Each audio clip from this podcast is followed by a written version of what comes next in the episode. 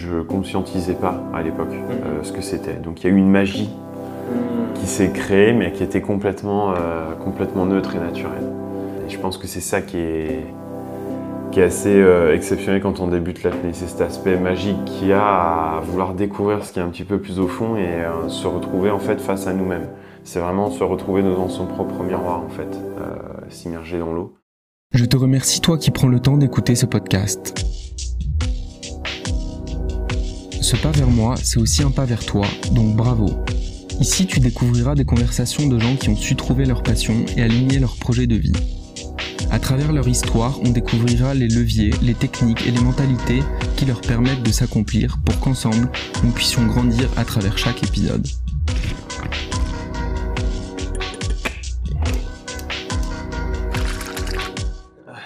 Ah oui, parce que ça tourne depuis. Là, bah, là j'ai lancé, ouais, comme ça on est tranquille, on oublie un peu. Ok, ça va. Donc euh, ouais, je te remercie d'être là, d'avoir pris ce temps euh, dans ton emploi du temps euh, hyper chargé.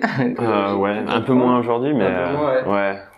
Mais du coup, ça fait plaisir. Et du coup, je voulais parler avec toi. C'est d'une de tes phrases que tu as marqué sur ton site, Mm. qui est l'apnée vers la connaissance de soi, ou quelque chose comme ça. Je me souviens plus exactement du terme. C'est euh, l'apnée pour euh, Pour découvrir qui nous sommes. qui nous sommes. C'est ça. Ouais. Et du coup, est-ce que tu pourrais retracer un peu ton l'accès à l'eau et ta découverte, ton contact avec l'eau? Alors moi, ça s'est fait de manière assez euh, particulière dans le sens où je l'ai découvert très très jeune, euh, à l'âge de 10 ans, un petit peu avant, en vacances encore, ça- enfin avec mes par avec mes parents. Mais c'est vraiment ouais encore sur- dans une eau cristalline, euh, il y avait une grande visibilité, Palmas, Tuba, que je me suis rendu compte en fait de, de cette curiosité que j'avais de découvrir un nouvel univers, parce que c'était vraiment ça. Vraiment le mot euh, nouvel univers. Mhm. C'est comme si on ouvrait une porte, on découvrait qu'il y avait un autre truc derrière quoi. Et euh, ayant des grosses difficultés à l'école de, de, de manque de confiance en moi et de concentration, euh, c'était un moment où inconsciemment je me retrouvais en fait euh, seul avec moi-même, où j'étais vraiment maître de mon propre corps et de mes pensées. Et c'est ça qui a complètement rendu le truc complètement, enfin addict quoi. J'ai j'étais mordu addict en, en, en quelques initiations, enfin en deux trois essais dans l'eau. Et si jeune, t'avais déjà ce, cet aspect euh, découverte de soi? Ou c'est plus l'univers qui a et C'était euh, complètement le, contact euh? complètement intuitif. Ok. C'est, euh, j'avais, je conscientisais pas à l'époque Mhm. euh, ce que c'était. Donc il y a eu une magie Hmm. qui s'est créée, mais qui était complètement, euh, complètement neutre et naturelle. Et, euh, et je pense que c'est ça qui est, qui est assez euh, exceptionnel quand on débute l'apnée. C'est cet aspect magique qu'il y a à vouloir découvrir ce qui est un petit peu plus au fond et euh, se retrouver en fait face à nous-mêmes. C'est vraiment se retrouver dans son propre miroir en fait, euh, s'immerger dans l'eau. Et le rapport à l'eau, ben, il a toujours été dans la famille, quoi. Que ce soit avec mon frère qui explorait euh, à travers la plongée bouteille, qui maintenant est hydrobiologiste, donc scientifique hydrobiologiste, protection de l'environnement, euh, vraiment engagé sur. Voilà. Et euh, donc euh, on a créé une web série. Euh, Là-haut, ouais, là-haut, ouais, l'année dernière, justement pour fusionner bah, les, les deux frangins, quoi. Le côté Mhm. sportif et le côté euh, côté scientifique qu'on n'avait pas encore fait jusque-là. Et euh, donc c'était l'opportunité de le faire et c'est que le début parce qu'on a on a on a aussi d'autres projets encore euh, ensemble, quoi. Super. Et euh, du coup, eh, quelle sensation t'avais dans l'eau euh, enfant? Est-ce que tu te souviens de ces premières sensations au contact dans l'eau, en flottaison, euh, vraiment aussi dans, avec l'absence de lumière, l'absence de son, l'absence de... C'est vraiment euh, des vacances. Ouais. Et je pense que c'était des vacances euh, liées à, à toutes les pressions ressenties en surface. Parce que paradoxalement, il y a plus de pression dans l'eau, Ouais. mais au final, c'est là où on est le mieux. Et euh, c'est c'est de se rendre compte en fait qu'on peut être relâché et avoir des sensations exceptionnelles dans l'eau. Parce que déjà, ça fait du bien quand on est dans l'eau, ça Mm. tout le monde le ressent. Euh, après, en apnée, il y a aussi d'autres sensations qui viennent se mêler à tout ça et euh, qui multiplient encore l'effet. Alors il y a la petite frustration qui fait que ben on a envie de respirer euh, tout de suite au début, et puis quand on s'aperçoit qu'en quelques apnées on double le temps, euh, ben on n'a qu'une envie, c'est de encore, encore, encore, et, du coup Mm. on s'entraîne pour justement faire perdurer ce, ce temps où on n'a pas envie de respirer en fait. On n'a pas besoin d'équipement, on n'a pas besoin de bouteilles. Et euh, autant à l'époque on savait pas trop s'entraîner, autant maintenant on a des outils qui permettent de le faire. Euh, et chacun, chaque personne peut faire en 20 minutes d'échauffement 2 minutes d'apnée statique, même non sportif. Et ça, le grand public ne le sait pas, on n'a Mmh, pas conscience de ça. Et même quand je le dis, on a même du mal à le croire, alors que j'ai fait peut-être 400 ou 500 initiations, j'en sais rien. Mais euh, du coup, euh, c'est Et comment aussi rapidement C'est c'est quoi? C'est le mental, le physique? Qu'est-ce qui fait que tu peux doubler ton ta capacité alors il y a ce qui est très intéressant dans l'apnée, c'est qu'il y a au moins une dizaine de phénomènes physiologiques qui rentrent en jeu. Euh, il y a euh, bon bah, la vasoconstriction, c'est le premier, c'est-à-dire que dès qu'on se met dans l'eau, tout le monde. Euh, on a la périphérie, où tout le vaisseau sanguin au niveau de la périphérie du corps se contracte, euh, lié à la pression, et on a plus de sang qui vient affluer au niveau des organes nobles du haut du corps. Donc ce qui fait que le cœur ralentit puisqu'il a plus besoin de, de- de pomper.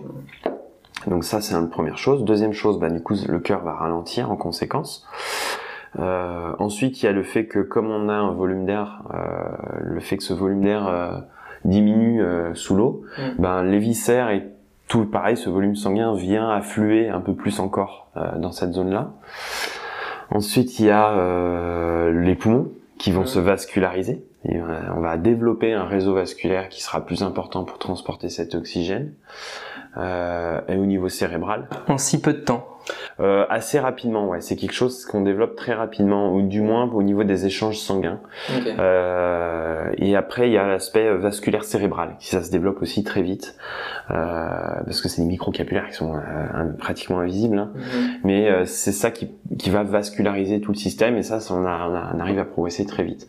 Donc ça développe plein de choses au niveau vasculaire, euh, au niveau transport de l'oxygène. Euh, qui permettent de très rapidement en fait passer de- de- d'avoir des bonnes sensations.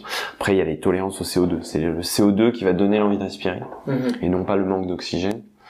Donc c'est un peu lui qui va déterminer, euh, parce qu'on s'habitue, hein, aux deux trois apnées de chauffe, déjà on le sent moins, Euh, on habitue les capteurs. Et qui du coup détermine que t'es, euh, en fait, tu t'asphyxies euh, parce que le CO2 t'asphyxie. À ce moment Alors on peut pas parler d'asphyxie, en fait euh, c'est un phénomène d'alerte, c'est juste pour dire à, ah tiens il y a le CO2 qui monte, donc ça veut dire qu'on consomme de l'énergie, euh, donc il va y avoir des petits réflexes physiologiques qui vont se mettre en Mhm. jeu, donc la vasoconstriction, euh, la sensation d'envie de respirer pour dire, eh, euh, ce serait cool quand même que tu respires, parce que euh, le corps forcément réagit, et euh, ben, avec l'entraînement, on va pousser tous les curseurs, avant même d'avoir des euh, risques de manque d'oxygène euh, ou autre.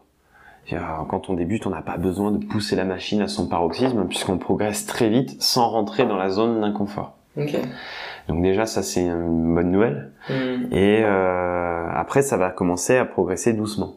Et c'est là où euh, bah, il va falloir du temps pour, euh, pour s'acclimater et s'adapter. Et du coup, est comment est-ce que tu fais la, le lien entre le voyage intérieur et cette progression euh, physique et mentale euh, Et ben, que t'obliges à faire l'apnée Et ben justement, c'est là où c'est intéressant, c'est que notre sport est un des rares sports où euh, l'objectif est d'atteindre l'état, euh, on va dire vasculaire et cardiaque le plus bas possible. Il faut Mm. être dans un état de relâchement maximal pour pouvoir être performant. Euh, un peu comme le le tir.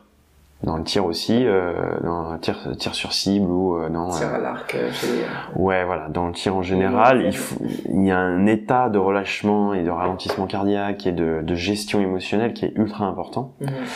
Et euh, c'est ce qui va déterminer notre capacité à être relâché, à consommer peu d'énergie et à surtout être connecté et euh, concentré pour être efficient, économique dans l'effort. C'est comme si on avait euh, ici euh, notre jauge d'énergie, comme dans les jeux vidéo où euh, il faut arriver à, à gérer l'effort pas, euh, parce qu'on peut aller à la même vitesse tout en étant plus économique. Euh, et donc c'est ça qui est intéressant, d'arriver à ressentir le corps comme si chaque petit muscle qui travaillait, on ressentait l'énergie euh, qu'on met dedans.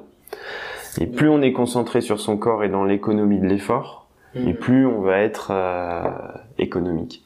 C'est un sport de feignant en fait quelque Ouais. part. Il faut aller le plus loin possible en faisant le minimum d'efforts. Et en même temps, il faut une présence d'esprit du coup qui est, euh, enfin, qui est immense pour être conscient de tout ça en même temps, en étant dans l'élément, en étant dans, en se mettant un peu dans le dur au final, en se confrontant. À... Bah après, euh, c'est à tout niveau. C'est que il y en a qui n'ont pas forcément un, une énorme gestion du moment présent, donc mhm. euh, d'arriver à couper le mental, euh, et donc ils vont compenser par un énorme entraînement. Okay. Et euh, là, je parle de moi hein, parce que mmh. j'étais vraiment typiquement dans ce dans ce format-là. Et après, progressivement, plus on arrive à justement gérer l'instant présent et l'état de conscience, plus on va développer notre notre niveau de concentration, plus on va pouvoir euh, être efficace sans forcément euh, mettre des heures et des heures d'entraînement, mais par contre d'être efficace dans l'entraînement. Okay. diminuer, c'est à être le plus le plus linéaire. L'objectif, c'est quand même d'avoir un entraînement qui soit euh, de bon volume et de bonne qualité, mhm. tout en ayant euh, un état émotionnel qui soit qui soit exceptionnel. Et quand est-ce que tu t'es rendu compte que justement tu étais dans l'effort et peut-être trop dans la préparation euh, physique et qu'il fallait passer à autre chose que la préparation physique Alors, euh, certains peuvent s'en rendre compte tout seul ou par notre propre entourage. Moi, ça a été un préparateur mental. Donc, j'ai travaillé euh, depuis 2011 euh, avec euh, Loïc Gouzer, un préparateur mental. Et on a décelé des choses parce qu'il y avait beaucoup de travail. Ouais. je, je, manquais énormément de confiance en moi. J'avais des, des, gros problèmes d'attention et de concentration. Et donc, l'apnée pour moi était curatif. C'était un outil qui m'a permis de prendre conscience de ça pour pouvoir le travailler. Et euh, je dirais que c'est ça qui m'a permis de prendre conscience de l'importance de l'état de conscience, enfin de l'état de, de, de, présence, de, de pleine concentration, on va dire. Et qu'est-ce que ça a changé? Est-ce que ça a changé quelque chose? De prendre conscience de ça, à la fois au niveau personnel, mais au niveau euh, de la performance Ah bah complètement. Moi, ça m'a complètement changé ma vie. Mmh. Euh, J'étais le mec qui oubliait tout, mais tout. Enfin, je parle dans mon entourage, euh, c'est un truc de dingue, quoi. Il n'y avait pas un entraînement, j'oubliais pas un truc quelque part. Et ça, ça a diminué au fil du temps avec l'état de conscience. Et je sais que quand je pratique plus, ou quand je me relâche, boum, je, je, me reprends, euh, je me reprends une claque derrière, quoi. La poche de glace dans l'appartement. c'est ça. Non, mais ouais. donc ça, c'est c'est quelque chose qu'on peut mesurer. Et je me suis dit, ouais, il y a un énorme travail, il faut faire de la méditation et autres. Du coup, je me suis fait tout un monde du travail qu'il y avait à fournir. Et en fait, je m'aperçois que non, c'est tout dans notre état d'être et ce que l'on met en mhm. place, parce qu'en fait, il y a moyen de le travailler sans forcément passer par euh, méditer deux heures par jour dès maintenant. Mhm. Non, euh, y a, il faut y aller par étapes. On peut pas tout changer comme ça du jour au lendemain. Et euh, c'est ce que j'essaye maintenant de partager en entreprise à travers les conférences, de pas dire, bah non, la méditation, c'est pas être assis pendant deux heures sur un rocher et, et travailler sa concentration, parce que il faut commencer doucement. Et mhm. l'état de conscience travailler la pleine présence, ça commence par euh, ben, mettre le clé, la clé sous la porte, euh, enfin ouvrir la clé, enfin ouvrir la porte avec la clé, c'est déjà le premier outil de concentration. Mhm. De se concentrer sur ça. Quand on fait le couler le café, ben essayer de le faire en conscience et pas penser à un autre truc en même temps.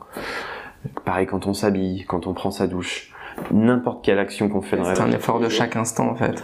C'est pas un... et encore justement quand on le voit comme un effort, on le met pas comme un en place. C'est-à-dire qu'il faut le voir comme un jeu. Hmm. Et une fois que tu comprends que c'est un jeu, en fait, tu vas entraîner ton niveau de conscience, ton état de présence. Et moi, je me suis dit, mais si tu travailles pas ton état de présence, euh, vraiment complet. Enfin, si tu es trop dans le travail de présence et autres, tu vas pas pouvoir vraiment avoir des rêves ou euh, créer des idées. Et ben en fait, faux, c'est wrong. Euh, pourquoi? Parce que ton état de conscience et de présence va développer ton niveau d'intuition. Parce que l'intuition, c'est purement de la pleine présence. Mhm. Tu ne peux pas avoir de l'intuition si tu es tout le temps dans tes pensées. Quand tu es en communication avec quelqu'un, pour ressentir quelqu'un, si tu es vraiment là, eh ben, tu vas le percevoir, tu vas ressentir la personne qui est en face et ce qu'elle va dégager. Et c'est ce que font très bien les dauphins dans l'eau. Les dauphins ont la capacité de percevoir les fréquences, de ressentir nos émotions, euh, savoir si on est stressé, euh, de voir si, de ressentir si une femme est enceinte ou pas, même si elle n'est pas encore euh, euh formée. Euh, donc ça, c'est quand même des, quelque chose d'exceptionnel. Après, la grande force, c'est qu'ils sont dans l'eau et que tout résonne beaucoup plus vite dans l'eau. Mmh. c'est leur ultrason aussi. C'est leur ultrason qui permet de capter ces, ces choses-là. Mmh. Nous, on n'a pas d'ultrason. Par contre, on est capable quand même, dans la globalité, de percevoir euh, des émotions et autres, et c'est pas forcément que le visage, c'est pas forcément que ce qui est physique. Mhm. Et, euh, et en plus, on peut le matérialiser puisqu'on est composé d'eau. Et le fait d'être composé d'eau fait que euh, ben on a quand même des échanges électromagnétiques, on a des pensées, elles ont une intention. Les intentions euh, ont un impact sur le physique, Mhm. et c'est ce que j'essaye aussi de transmettre en disant bah oui, l'auto-guérison c'est pas un mythe, euh, c'est pas réservé qu'à la médecine chinoise, c'est euh, tout le monde, c'est à l'intérieur de nous tous. Et euh, pour le réactiver, il faut développer son état de, de conscience et de présence. Plus on va le développer, plus on va être capable de euh, développer tout les, ce qu'on appelle l'extra- l'extrasensoriel, qui en fait est du sensoriel. C'est euh, Mhm. juste que euh, on, On a oublié, perdu, euh, perdu ce contact. à travers notre système de consommation, à travers euh, les téléphones, les ordinateurs, qui, Divertissement. divertissement, qui parasitent Mhm. toute notre capacité à être concentré dans, dans l'instant présent. Et du coup, quel autre euh, jeu ou petit entraînement t'aurais, euh, tu pratiques ou tu pourrais, tu pourrais conseiller de faire pour être, euh, bah, travailler cette présence et cette, euh, développer cette, cette intuition plutôt? Alors, euh, c'est un truc que il y, en a- y en a tous qui développent la concentration. J'ai envie de te dire euh, l'art. Mm. Donc ça peut être la peinture, ça peut être euh, euh, les mandalas. Il y en a qui font des mandalas. En- Petit big up à Xavier. Euh, Il y en a qui font de la méditation pure. Mhm. Alors, c'est l'exercice le plus exigeant qui soit. Pourquoi? Parce qu'on est statique. Et je dirais il y a plusieurs niveaux d'état de, conscience. Il y a un niveau de conscience où ben voilà, je me sers le café, j'essaie de de le faire en, en conscience. Euh, tourner la clé, voilà. Après, il y a l'étape au-dessus. Pour moi, je considère que c'est la voiture, par exemple, quand on conduit une voiture, parce qu'on est tellement dans un truc automatique que euh, notre pensée part euh, tout de suite au bout de 20 secondes. Donc ça, c'est l'étape du dessus. Quand tu commences à être capable de méditer en voiture, c'est cool. C'est que tu commences déjà à euh, mettre déjà des, Mhm. des atouts euh, vers toi Puis c'est sécuritaire. c'est sécuritaire parce que du coup tu es beaucoup plus concentré sur ce qui se passe. Euh, et troisième étape, la méditation pleine conscience, qui euh, demande un, un- un niveau de concentration important. Pourquoi? Parce que bah, comme tu es statique, tu ne bouges pas, tes pensées arrivent x 10. Mhm. Et c'est dans ces moments-là où tu peux arriver à les identifier assez rapidement. Euh, des fois, moi, ça m'est arrivé de partir pendant 5 minutes et de me dire waouh, waouh. Ouais. Ok, mais c'est pas sans vouloir, c'est accepter que c'est là Mhm. et juste de ramener hop, Mhm. dans cet état de présence. Et là, on va euh, progresser très vite parce que euh, le fait d'être statique demande plus d'efficacité dans, dans ce que l'on dans ce que l'on fait. Mhm. Et d'exigence et de, enfin, de perfectionnement. Entre temps, il y a aussi la lecture. Ouais. La lecture Mhm. et revenir à la lecture. Pour moi, c'est euh, c'est très important et je sais que j'ai eu pas mal de signes qui m'ont amené à relire. Et là, il faut que je m'y remette sérieusement. En plus, j'ai du temps pour ça. Mhm. Donc euh, c'est bien. En même temps, je m'auto-coach. Ouais. Mais oui, il faut que je sais que la lecture c'est exceptionnel parce qu'on s'aperçoit vite que quand on commence à lire la page, pouf, on commence à partir, on arrive à lire sans se rendre compte qu'on est parti, et après on est obligé de relire la page. Euh, Je connais. voilà, donc ça typiquement c'est un très très très très bon exercice. Pour moi le meilleur parce qu'il y a plein de choses très intéressantes à lire, ça nous oblige à être concentrés dans la lecture. En même temps on développe euh, notre orthographe, notre conjugaison. Si on veut apprendre une langue, eh ben c'est encore mieux. On n'a qu'à lire en anglais. Euh, Le podcast, c'est une super forme aussi pour travailler la concentration. Exactement. Parce que c'est très facile, il n'y a même pas cet effort de lecture à faire. C'est juste, une fois que c'est en route, t'écoutes, t'écoutes, et moi je fais ça en voiture, c'est que j'écoute des podcasts tout le temps, des livres euh, audio, mais c'est hyper facile aussi de lâcher l'attention et penser à autre chose pendant que t'écoutes parce que t'as pas cet effort de je me concentre à lire. Eh ben, je dirais que c'est avant la lecture. Ok. dans la dans la continuité. Il y a Mhm. l'auditif. Euh, après, je pense que la lecture c'est encore un autre un autre niveau de concentration. Après, peut-être que euh, c'est variable en fonction des sensibilités de chacun. Est-ce Ouais, qu'on est plus visuel? Est-ce qu'on est plus auditif? Et ça, on s'en rend compte en méditation pour vraiment être clair là-dessus, c'est que en méditation, il faut pas arriver et dire allez, j'essaie de tout capter. Non, c'est Mhm. pas possible. Euh, on y va step by step. D'abord, la première chose, c'est respiration. Après, il y a un deuxième état, c'est soit ton truc le plus sensible, c'est le toucher ou euh, le visuel Mhm. ou euh, l'auditif. À ce moment-là, tu fermes les yeux, tu te concentres que sur le son. Moi, c'est l'auditif. Je m'en suis rendu compte avec la méditation. le fait d'être ultra auditif me permet de capter ton environnement. Voilà, de capter l'environnement. Une fois que j'ai réussi à me concentrer un moment sur le sur mon environnement, eh ben j'essaie de me caler que sur les sensations et du toucher. Et il y a qu'à la fin de la méditation où j'essaie de de commencer à juxtaposer un petit peu les euh, les cinq sens. Et du coup, la méditation pleine conscience, c'est quoi exactement si quand tu dis en statique? Alors euh, déjà je modifie un petit peu euh, je modifie un petit peu le, le, mot parce que c'est vrai que conscience ça englobe beaucoup de choses et on a mhm. du mal à identifier nous occidentaux. Euh, donc je pense que c'est de dire euh, pleine présence. Okay. L'état de pleine présence, bah, je suis présent, je suis là et j'écoute et je ressens. Et, euh, et des fois, quand on dit ça, il y a quelqu'un qui nous répond derrière, ouais, mais euh, vous pensez à quoi quand vous ressentez? Eh ben non, quand on ressent les choses et qu'on est présent, on n'a pas de pensée. Mm. Là, quand je discute avec toi, je ne pense pas euh, à autre chose. Mm. Euh, par contre, il y a un moment donné où, quand je vais t'écouter, je vais, comme je suis passif, il y a peut-être un moment donné où euh, il y a des moments où je vais fuir parce qu'il va y avoir quelques pensées qui vont arriver, je vais penser à d'autres trucs. Mm-hmm. Euh, mais généralement, c'est voilà, c'est cet état, cet état où on est dans l'instant présent. Et c'est ce que recherchent les athlètes de haut niveau. Mhm. Pourquoi? Atteindre cet état de flow. synchro, hein. c'est beau. Hein Parce que c'est cet état de flow qu'on essaie d'avoir pour arriver à se détacher de l'environnement extérieur et d'être mhm. focalisé sur ce que l'on a à faire et à exécuter. C'est d'autant plus difficile en euh, au JO avec toute la pression qu'englobe euh, l'événement. Et moi, pareil, quand je fais une plongée profonde en championnat du monde, parce qu'on n'a qu'un seul essai en championnat du monde. C'est la particularité des championnats du monde. On n'a qu'un seul essai. Et donc, t'as qu'une plongée par discipline. Donc ça veut dire que euh, bah, la pression elle est beaucoup plus importante et c'est un moyen d'évaluer ta capacité à gérer tes émotions. Pour moi, la compétition n'est pas forcément un jeu pour euh, être le meilleur ou euh, avoir la première place. ça c'est cool si ça, ça, ça fonctionne, mais c'est juste un voilà, c'est juste une conséquence fun mais sans plus. Pourquoi? Parce que déjà ça évite de, de, rentrer trop dans l'ego mhm. et secondo de se dire bah ouais c'est un jeu. Hmm. Parce que moi, ce qui me fait évoluer dans la compétition, c'est de me dire ah purée, elle est bien.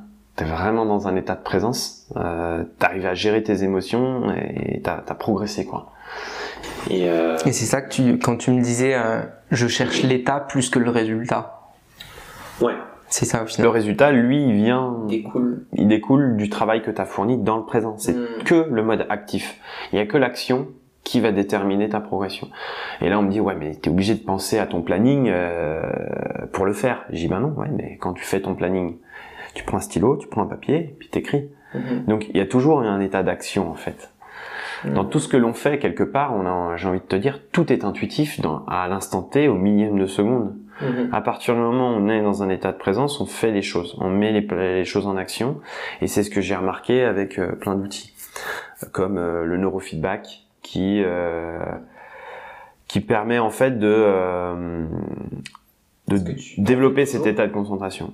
Est-ce que tu peux expliquer rapidement ce que c'est le neurofeedback En fait, c'est il y a des euh, micro coupures de, de son et de musique liées à des capteurs qu'on a sur le, le, crâne qui enregistrent le flux cérébral. Mhm. Et donc ça crée des petites micro coupures dans la musique.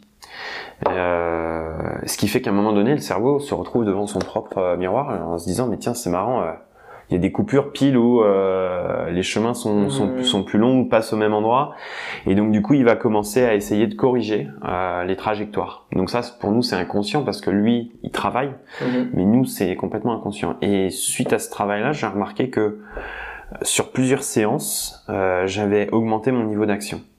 Ok. C'est-à-dire que j'étais moins à me lever le matin et me dire ah purée, il faut à procrastiner, à procrastiner, il faut y aller, il faut aller écrire parce qu'en fait, la procrastination ou euh, toutes ces choses-là sont liées à une projection du futur. Parce qu'on n'est pas dans le présent. Plus on est dans une projection future, plus on crée des peurs, on crée des des, euh, des craintes ou autres. Mhm. Ce qui fait que ça va nous freiner dans notre, dans notre avancée. Et c'est, j'en reviens à l'athlète et au sportif, si on veut arriver à ne pas subir le stress, il faut être dans le présent parce que le stress est lié au futur.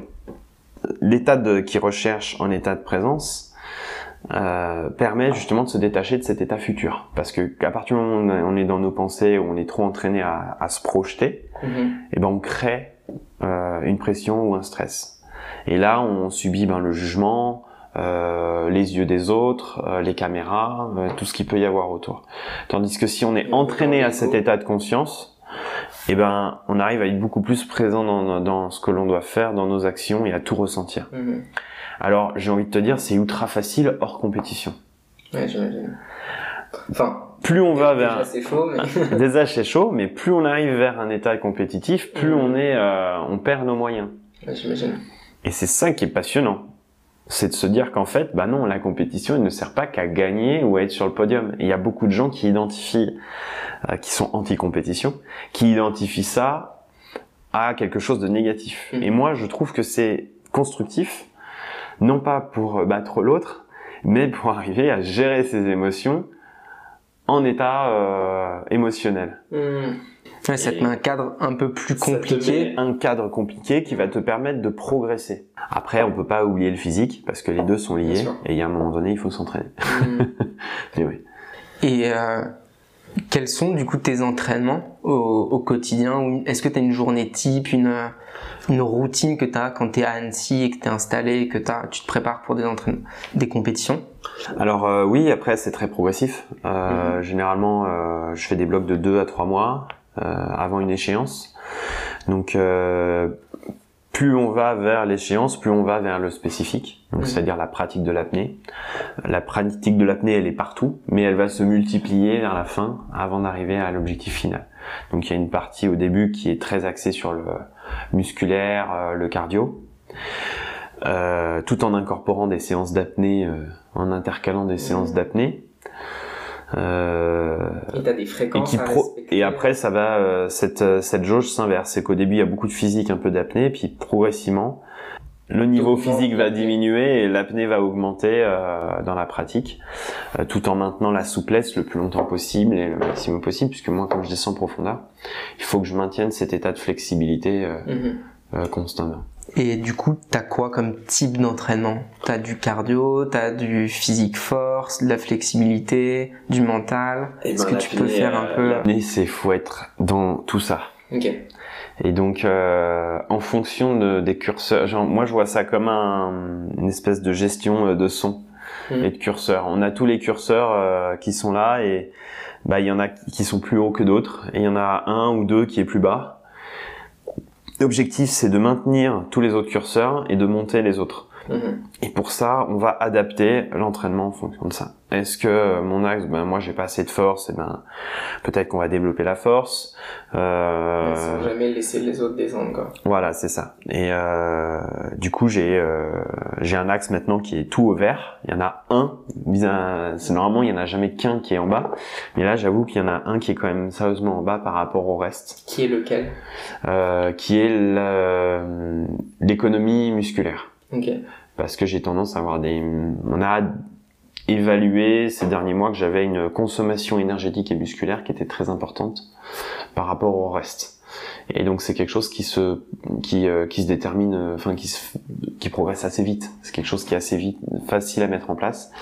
Euh, maintenant il faut que je me remette un petit peu dedans et mais là j'avais besoin d'une coupure donc j'ai fait une coupure puis Mhm. après on verra on verra ces prochaines semaines et prochains mois en tout cas.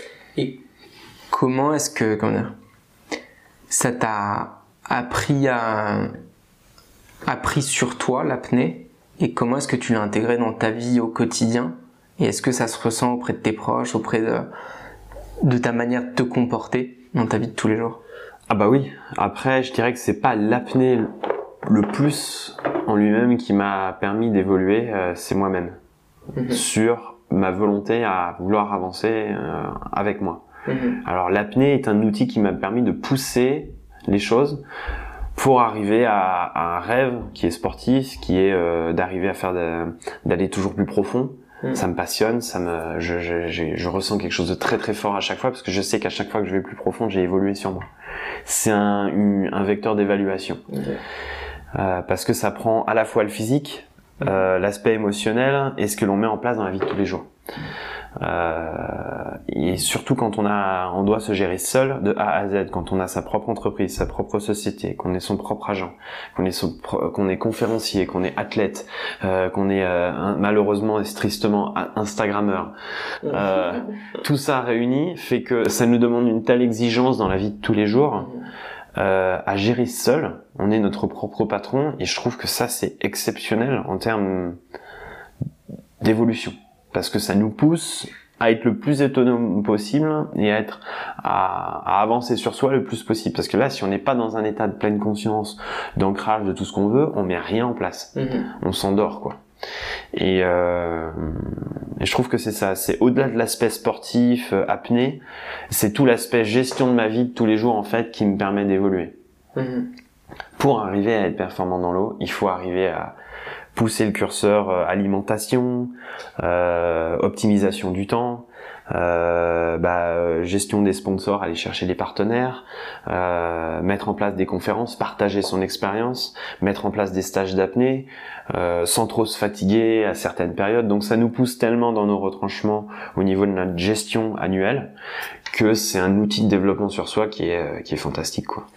Et qu'est-ce qui te pousse, comment dire, qu'est-ce qui te drive, on va dire, à avoir cette énergie et à appliquer, mettre autant de choses en place tous les jours et au quotidien et avoir cette éthique de travail. Bah justement cette évolution personnelle. Ouais.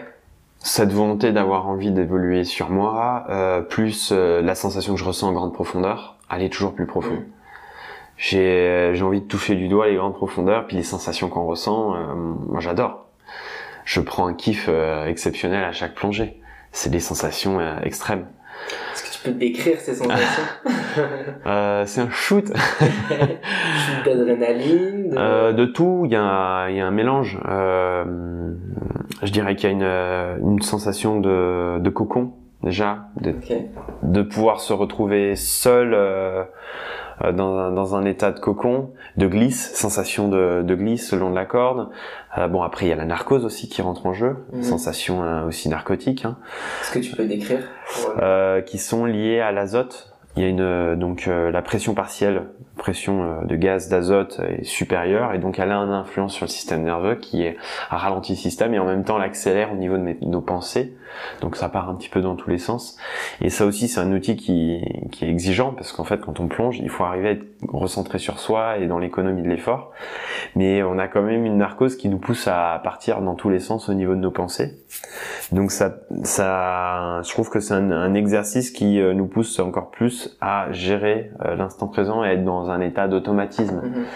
Euh, donc euh, et puis toutes ces sensations là, une fois qu'on a réalisé notre plongée, qu'on a qu'on a fait tout ça, on a une sensation de bien-être qui est euh, au-delà de la performance qui a été réalisée, même là après, je trouve que c'est un état de bien-être. Parce que tu retrouves un état normal et qu'est-ce qui fait que tu es dans cet état de bien-être après? C'est une recherche qu'on a en fait dans notre, je dirais que pour, pour le définir j'ai envie j'ai envie de dire que dans notre vie, on cherche à chaque fois à aller dans l'extrême de certaines choses pour pouvoir comprendre, avancer, évoluer. Comme des enfants, en fait. On est des enfants, même adultes, encore plus adultes. Je trouve qu'on est encore plus poussé à être des enfants. Et euh, l'apnée dans un cadre extrême où on va chercher euh, ces grandes profondeurs, où en plus on est soumis aussi à l'aspect vital. Hein. C'est que là, il peut y avoir on va pas mourir parce qu'il n'y a pas d'accident, euh, on va dire euh, mortel euh, toutes les semaines en apnée encadrée et profonde. Contrairement à la chasse sous-marine, c'est encore un autre sujet. mais on est quand même on pousse notre corps et notre esprit avec la notion de mort. Et en fait, le fait d'arriver à se détacher de ça permet de pouvoir être encore plus performant et être bien et d'être relâché et de d'avancer sur soi. Et toute cette démarche fait que euh, on arrive à avancer sur soi, à apprendre à se connaître et euh, je pense que c'est la quête de tout homme, toute mhm. personne va vouloir avoir une quête. Peut-être que sa quête de base c'est euh, juste avoir une femme ou une copine. Mhm. Euh, Peut-être qu'on va tout baser là-dessus. C'est triste parce que du coup on va on va créer une dépendance. Mhm mais euh, dans chaque chose on va on va trouver notre plaisir que ce soit dans l'art que ce soit dans le sport que ce soit dans la musique que ce soit dans dans dans, mais aussi dans plein de choses. dépendance à chaque fois. Et il y a toujours une forme de dépendance. Est-ce que toi tu pourrais être dépendant de cette euh, ce désir d'aller plus loin et de retrouver ces sensations de profondeur cette narcose? Et on l'a on l'a forcément. Après comment on arrive à égaler les curseurs pour que ce soit pas tout sur une chose? Mm-hmm. Et si on est tous sur une chose, c'est là où tout peut basculer. Parce que si tu foires ce truc-là, qu'est-ce qui te reste? Mhm. Et euh, au final, euh, le fait d'avancer tous les tous les curseurs euh, en, en même temps, c'est génial parce que c'est c'est justement tu rentres dans un état harm- d'harmonie. Mhm. Et, euh, et je pense qu'au fond, l'humain, c'est ce qui c'est ce qu'il recherche. Une harmonie surtout. Là. Mm. Alors après, malheureusement, on le compense par plein d'outils euh, technologiques, une dépendance euh, malheureusement matérielle, alors qu'en fait, euh, notre quête doit plutôt être dans l'immatériel, notre évolution de soi, et non pas dans une évolution de de devoir emmagasiner de la matière, Mhm. que ce soit une voiture, que ce soit une maison, que ce soit des millions, qui, qui en fait n'a- n'amènent à rien. La seule chose qui vit et qui transmet quelque chose, c'est la nature, quoi. Et euh, plus on est connecté à elle, plus on est connecté à ça, et plus on est, à mon sens, dans le juste. En dehors de ces performances euh, sous l'eau, quel est ton contact avec la nature et qu'est-ce qui t'apporte? Moi, elle m'apporte un équilibre. Clairement, c'est la notion, la nature, c'est la notion d'équilibre. Elle est tout le temps dans l'adaptation et, euh, et euh, plus on s'en détache, plus on s'enferme, plus on se coupe euh, de notre capacité d'équilibre, d'être équilibré. Et euh, quand je vais en forêt ou, euh, ou ailleurs, c'est vraiment retrouver cette notion d'équilibre. Et surtout si tu le fais en état de présence. Si tu as conscience qu'il faut être présent quand tu es en nature, ça te donne encore plus d'énergie. Et moi, c'est ce que je ressens. Et ça me ressource, ça me recharge et ça me rebooste. Je ressors, de temps en temps, je vais aller en forêt vraiment profonde, me retrouver seul et il y a toute cette euh, vibration, cette énergie qui nous recharge et euh, le fait d'en ressortir, on est, on est rechargé, on est reboosté et on est dans cet état d'équilibre. Et euh, c'est un rééquilibrage. La nature, c'est le rééquilibrage. Elle nous inspire. Nous, on s'en est détaché, on s'est entouré de béton. Euh, alors qu'en fait, il faut plutôt euh, s'en rapprocher. Mais ça, c'est pour moi, c'est la clé. Parce que pareil, on dit souvent, et maintenant on le dit encore plus, j'en ai, on en a discuté encore récemment avec mon préparateur mental, euh, on peut faire tout ce qu'on veut euh, à travers le bien-être, à travers euh, euh, la sophrologie, la méditation, l'énergétique sur l'humain. Mhm. Mais au final, ce qui compte, c'est le lieu sur lequel il est. Et euh, si t'as, tu te fais tout le travail que tu peux sur toi, si ton lieu dans lequel tu vis, il est pourri, Mhm. eh ben tu pourras pas évoluer. Et euh, c'est une adéquation des deux, c'est un alignement des deux. Si tu veux arriver à vibrer euh, en adéquation, il faut que tu sois, il faut que tu vives Dans euh, dans l'environnement qui soit propice pour pouvoir t'élever et prendre et, et évoluer. Alors euh, du coup, bah, ouais, ça responsabilise vachement sur le sur euh, où t'as réellement envie de vivre, quoi. Mhm. Mais euh, mais en tout cas, ouais, c'est intéressant. T'emménages où là du coup Alors là, on croise les doigts. On a eu une visite hier. Euh, mais euh, ouais, c'est un endroit que on verra. Mais euh, c'est euh, c'est pro- c'est c'est proche de la nature et proche des arbres. Donc donc voilà, c'est pour moi c'était important de, de m'éloigner un peu plus de la ville et être un peu plus proche de la, de la forêt. Là, on est un, un peu entre les deux, ce qui permet d'avoir la proximité du lac. Euh, et en même temps la forêt, donc on, on verra. Mhm. Il y a, pas que ça, il y a peut-être d'autres encore opportunités. euh, Enfin, mais euh, non, non, c'est bien parti. euh, Mhm. C'est bien parti en tout cas. Et le contact dynamique de la ville aussi, c'est un qui est important, je trouve, pour euh, bah, développer toutes ces relations, rencontrer ces personnes. Ouais, puis ça dépend dans quel on se situe. Est-ce que on est que centré sur soi et notre évolution doit être que sur nous, ou au Mhm. contraire, il faut la partager? Et ça, il n'y a pas de règle. Là, par contre, j'ai envie de te dire, il n'y a pas de règle. Parce qu'il y a des moments où on a besoin de se couper du monde et euh, d'évoluer sur soi avant de devoir le partager. D'autres le partagent avant même d'avoir évolué sur eux. Mhm. malheureusement, ça arrive. Et puis euh, même moi, ça m'est arrivé puisque j'ai j'ai commencé des conférences tôt, puis après en fait, je m'apercevais que j'avais encore beaucoup de choses à apprendre. Euh, mais parce que c'est euh, quelque part on s'auto-guérit quand on travaille aussi avec les autres. hein. Malheureusement, il faut pas que ça empiète euh, sur la, le développement de la personne avec, le- avec qui on travaille. Et c'est un juste équilibre qui est, qui est difficile à trouver. En même temps, il faut aussi accepter qu'on est toujours, Toujours en évolution. toujours en évolution et qu'on n'aura jamais toutes les réponses et que Ouais. il faut aussi faire le grand saut euh, Mm. avant d'être prêt pour, pour justement se préparer. Le plus dur, c'est pour l'ego, c'est de l'accepter. C'est qu'il y a certains, euh, certaines personnes qui peuvent être amenées à, à coacher ou à, aider des personnes qui pensent être dans le juste et qui ne se remettront peut-être jamais en question. Mm. Alors qu'en fait, justement, le but d'un thérapeute, c'est qu'il se remette en question vraiment à chaque chaque Mm. personne qui reçoit. Bien et euh, ça, c'est vraiment important, quoi. Avoir la capacité de dire, ben, qu'est-ce que vous avez ressenti, comment ça s'est passé, est-ce que vous, vous- vous trouvez que j'ai dit les choses correctement? Quand je donne, en- quand je suis en conférence, j'ai beaucoup progressé et euh, c'est dur parfois de, de, de, de recevoir les euh, des conseils négatifs. Alors des fois, ça dépend comment ils sont dits, comment ils sont cités, mais il faut juste accepter quoi. C'est génial. aussi. Ça permet d'évoluer euh, Mm. rapidement et de tout de suite se repositionner sur la prochaine intervention. Mm. Euh, donc euh, voilà. Et du coup, qu'est-ce que tu euh, apportes à ces entreprises? Pourquoi elles viennent te chercher? C'est quel est le souhait de départ? Et qu'est-ce que tu leur permets? Alors ben, on va dire que tout le travail que je mène sur le plan personnel à travers mon sport, surtout l'apnée, euh, Mhm. me pousse dans les retranchements extrêmes de la conscience. Et euh, je suis mon propre, on va dire, euh, expérimentateur, on va dire, de mon propre corps et de mon, de mon esprit, qui fait que tous les jours, je vois quand ça va pas, euh, quand ça va, et euh, on a tellement développé ça euh, à, à travers l'apnée, que ce soit dit, dit tous les athlètes en apnée, que on est capable d'avoir un ressenti du corps et des émotions qui est x10, qui est décuplé par, euh, par 10. Donc on se lève le matin en fonction de comment on fait les choses, on voit s'il y a un décalage ou pas et ce qu'on n'a pas mis en place ou ce qu'on pourrait, euh, ce qu'on pourrait faire.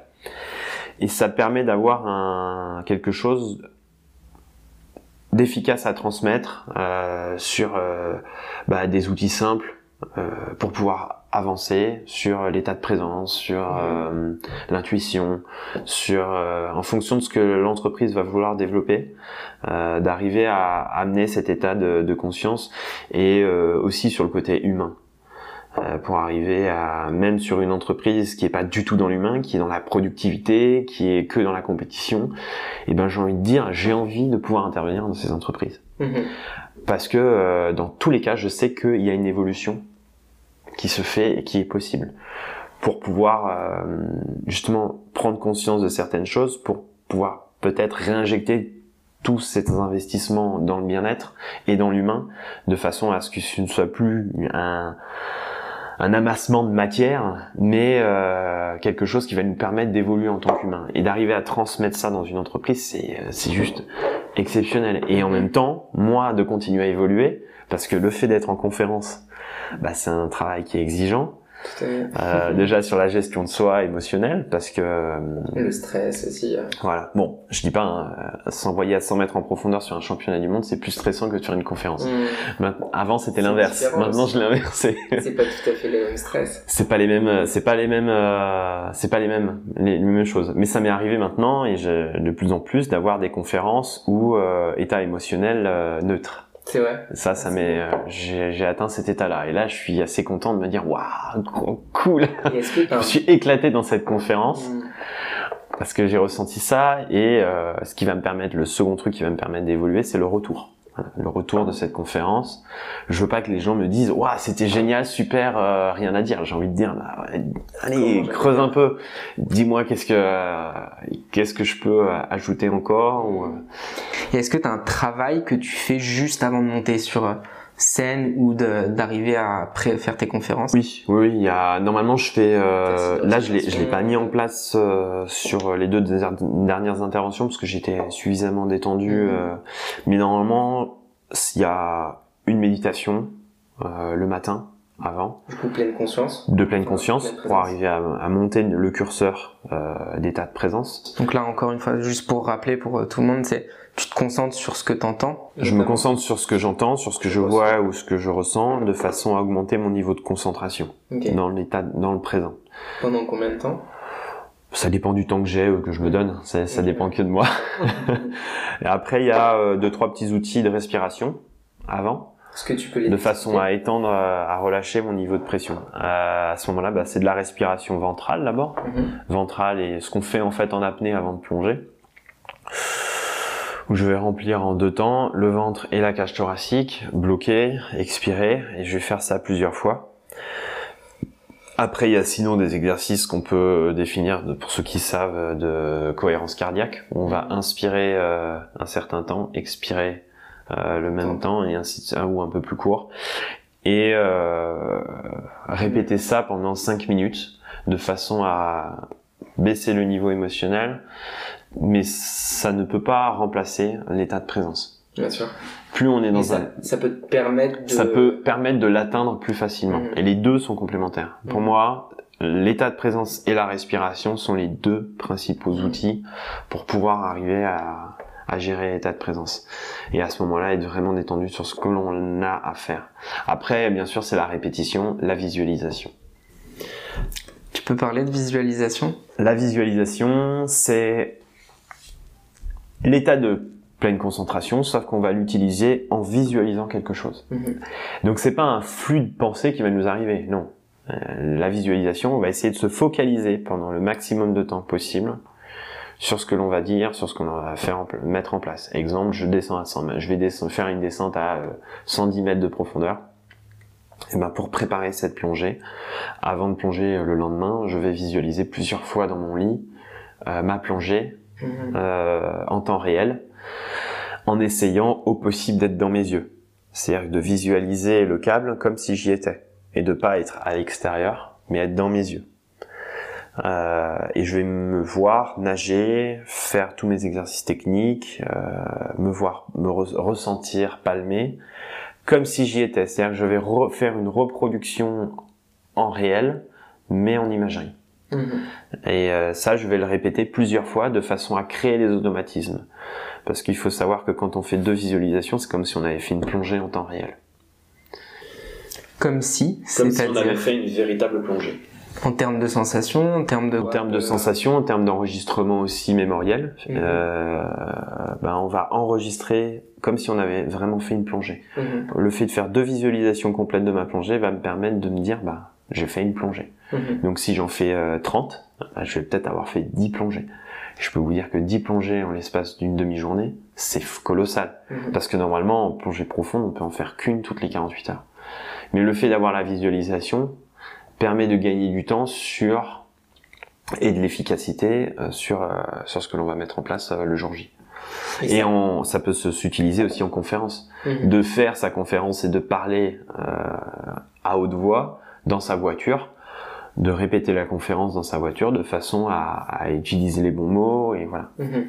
Après, c'est vrai que si on fait régulièrement des conférences ou beaucoup de conférences, à ce moment-là, ben, C'est une habitude, t'as moins besoin de travailler cet état aussi de présence, de Ouais, calme, de sérénitude. Parce que c'est tellement fluide que les paroles sortent, Mhm. euh, les choses sortent, et il n'y a plus besoin de réfléchir, Mhm. et c'est intuitif.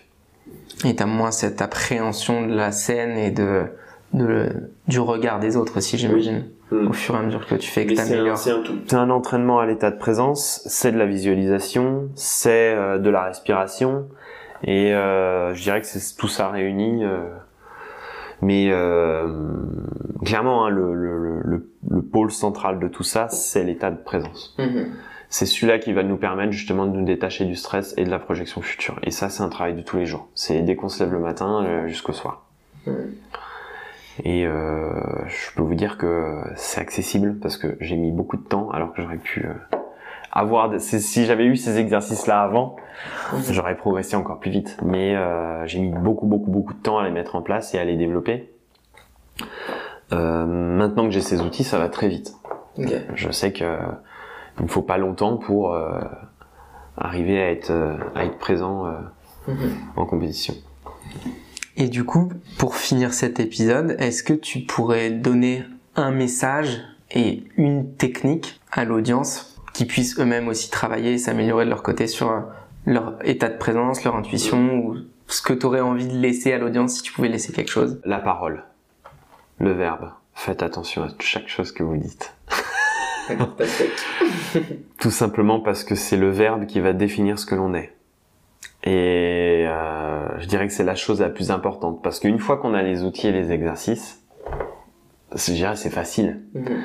C'est le verbe qu'on va mettre en place si on le pratique ou pas qui va définir si on le met en place ou pas. Je suis, à partir du moment où je décrète, je suis, je décrète que je suis je crée cette réalité. Donc si c'est négatif, on y va plein dedans. Si c'est ultra positif, eh ben ça va aller très vite. Je dirais que c'est le verbe qui est déterminant sur tout le reste, tout simplement parce que c'est celui qu'on utilise le plus dans la journée. Mhm. C'est celui avec lequel on est en relation avec le, le monde extérieur et avec les autres. Et c'est les autres qui vont aussi capter nos mots et nous identifier parce qu'on a dit ça. Et je pense que le, la chose la plus efficace que l'on peut et la, la, la, plus rapide, la progression la plus rapide que l'on peut faire sur soi, c'est par le verbe. Parce qu'une fois qu'on a les outils de pleine conscience, c'est facile à mettre en place. Si on utilise le verbe en disant c'est facile, et c'est pas un travail, c'est pas un, un, exercice difficile, c'est un jeu. Mhm. Une fois qu'on voit comme un jeu et qu'on le dit, et puis qu'on décrète qui nous sommes, de ce que l'on veut que l'on soit, à ce moment-là, hmm. ça arrive beaucoup plus vite que ce que l'on peut imaginer. Est-ce que tu peux donner un exemple inverse, contraire, ou euh, par exemple, ce serait euh, si tu as un exemple en tête. Ouais, mais c'est dur. Oui, mais le oui mais, c'est c'est ben non, il n'y a pas de oui mais. Mhm. Le oui mais n'existe pas. Le mais, c'est celui qu'on se met à soi-même. Et euh, je dirais que celui-là, celui-là n'a pas lieu d'être. Il n'y a que des possibilités en fait. Ou alors, on n'a pas vraiment envie de le pratiquer, mais à ce moment-là, il faut arriver à se l'avouer ou se le dire. Mhm. Je me complais dans ma situation. ça, c'est encore autre chose. Euh, parce qu'à partir du moment où il y a des oui mais, il y a, il y a, il y a un frein. Et euh, j'ai que celui-là, c'est le plus euh, le plus facile à, à changer. Mhm. Et puis la négation, on peut l'enlever puisque de toute façon, la négation, on arrive même, enfin, le cerveau fait pas la différence. Euh, et en France, on est les champions du monde. on est les champions du monde du langage négatif. euh, J'étais avec un Canadien euh, pendant les championnats du monde. On était en colloque. Euh, et c'est du délire parce que ah, j'étais tellement admiratif. Tellement admiratif. Et là, je me dis, mais le travail que j'ai à fournir. Ce qui est dingue, c'est que je donne des conférences en entreprise et qu'on trouve toujours plus fort que soi. Et, et j'adore les, les Canadiens pour ça. Leur capacité à, dans le langage positif, il a rien à voir. Ils sont dans le constructif.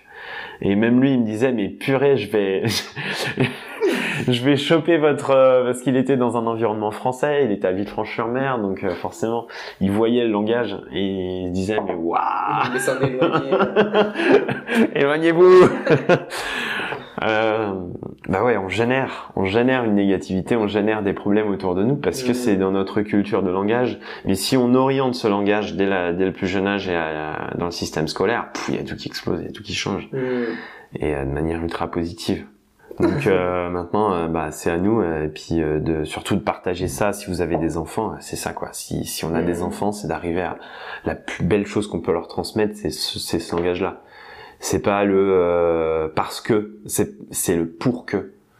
À aucun moment, euh, le parce que va générer une négativité. Le pour que, euh, ça c'est un exercice que m'a donné mon préparateur mental qui a changé ma vie, enfin qui a complètement changé ma façon de travailler. Le parce que, le pour que. Le parce que, le pour que. L'exercice du parce que pour que, il est terrible. Ça, enfin, il est ultra, ultra constructif. Non, il est pas terrible, il est génial. Mmh. Là, je me reprends. Euh, on fait euh, dix phrases, on joue, on joue à, à parce que, euh, on joue au jeu du parce que euh, sur une dizaine de phrases, et après on fait le même avec le pour que. C'est plus plus exigeant à répondre, mais en tout cas c'est quand on voit les réponses, on fait ah oui, en effet. Super.